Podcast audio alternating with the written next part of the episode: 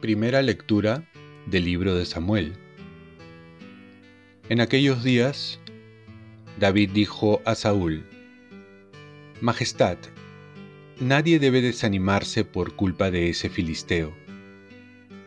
Este servidor tuyo irá a luchar contra ese filisteo.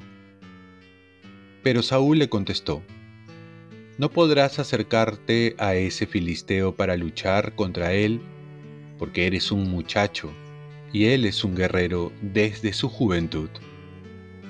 David le replicó, El Señor me ha librado de las garras del león y de las garras del oso, me librará también de las manos de ese filisteo. Entonces Saúl le dijo, Anda y que el Señor esté contigo. Agarró su bastón de pastor escogió cinco piedras bien lisas del arroyo, se las puso en su bolsa y con su honda en la mano se acercó al filisteo.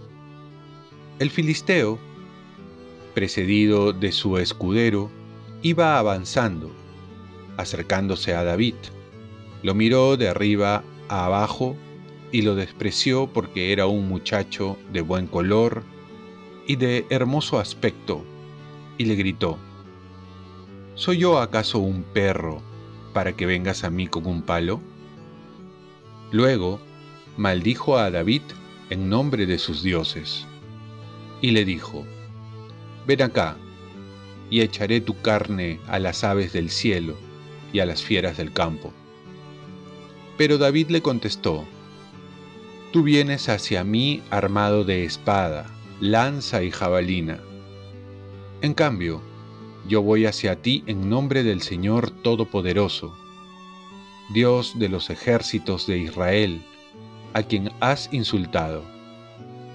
Hoy te entregará el Señor en mis manos, te mataré, te arrancaré la cabeza de los hombros y hoy mismo echaré tu cadáver y los del ejército filisteo a las aves del cielo y a las fieras de la tierra y todo el mundo reconocerá que hay un Dios en Israel.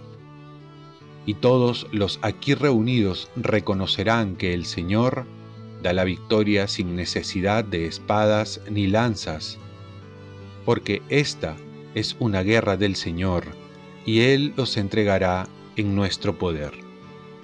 Cuando el filisteo se puso en marcha, avanzando hacia David, éste salió de la formación y corrió velozmente en dirección del filisteo. Metió su mano en la bolsa, cogió una piedra, la lanzó con la honda e hirió al filisteo en la frente. La piedra se le clavó en la frente y él cayó de cara al suelo. Así venció David al filisteo con una honda y una piedra. Lo mató de un golpe sin empuñar espada. David corrió y se paró junto al filisteo. Cogió su espada, la desenvainó y le remató con ella, cortándole la cabeza. Los filisteos, al ver que había muerto su mejor guerrero, huyeron. Palabra de Dios. Salmo responsorial. Bendito sea el Señor mi roca. Bendito sea el Señor, mi roca, el que adiestra mis brazos para el combate y mis manos para la lucha. Bendito sea el Señor, mi roca. Él es mi bienhechor y mi fortaleza, mi baluarte y mi libertador. Él es el escudo con que me resguardo y el que somete los pueblos a mis pies. Bendito sea el Señor, mi roca. Dios mío, yo quiero cantarte un canto nuevo y tocar para ti con el arpa de diez cuerdas, porque tú das la victoria a los reyes y libras a David, tu servidor. Bendito sea el Señor, mi roca. Lectura del Santo Evangelio según San Marcos. En aquel tiempo, Jesús entró otra vez en la sinagoga. Había allí un hombre que tenía una mano paralizada. Lo estaban observando para ver si curaba en sábado y acusarlo. Jesús le dijo al hombre que tenía la mano paralizada, levántate y ponte en medio. Y a ellos les preguntó, ¿está permitido en sábado hacer el bien o hacer el mal? ¿Salvar una vida o dejarla morir? Ellos se quedaron callados. Entonces, mirándolos con ira, apenado por la dureza de su corazón, dijo al hombre, extiende la mano. El hombre la extendió y la mano quedó restablecida. Y en cuanto salieron de la sinagoga, los fariseos se pusieron de acuerdo con los herodianos para acabar con él. Palabra del Señor. Paz y bien. Confiemos en la fuerza de Dios más que en nuestras fuerzas. En la primera lectura, que trata del duelo entre David y Goliat, vemos que dos fuerzas se enfrentan, la fuerza del hombre, sus músculos, habilidad, tamaño, experiencia, y la fuerza de Dios que se manifiesta en un joven inexperto en batallas, pequeño y para muchos insignificante. Vemos que la victoria se la lleva David. Y aquí la frase que deberíamos también hacerla nuestra. Yo voy hacia ti en nombre del Señor Todopoderoso, Dios de los ejércitos de Israel y con ello enfrentaremos todas las dificultades que nos puedan venir.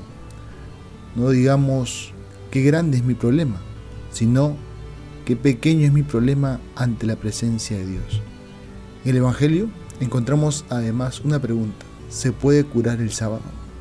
Aunque parezca una pregunta sin sentido, reflejaba la costumbre de poner las reglas sobre el amor, la mentalidad, la normativa sobre la caridad la ley sobre el hombre, y de esta manera se distorsionaba el sentido de la ley que debía estar al servicio del hombre.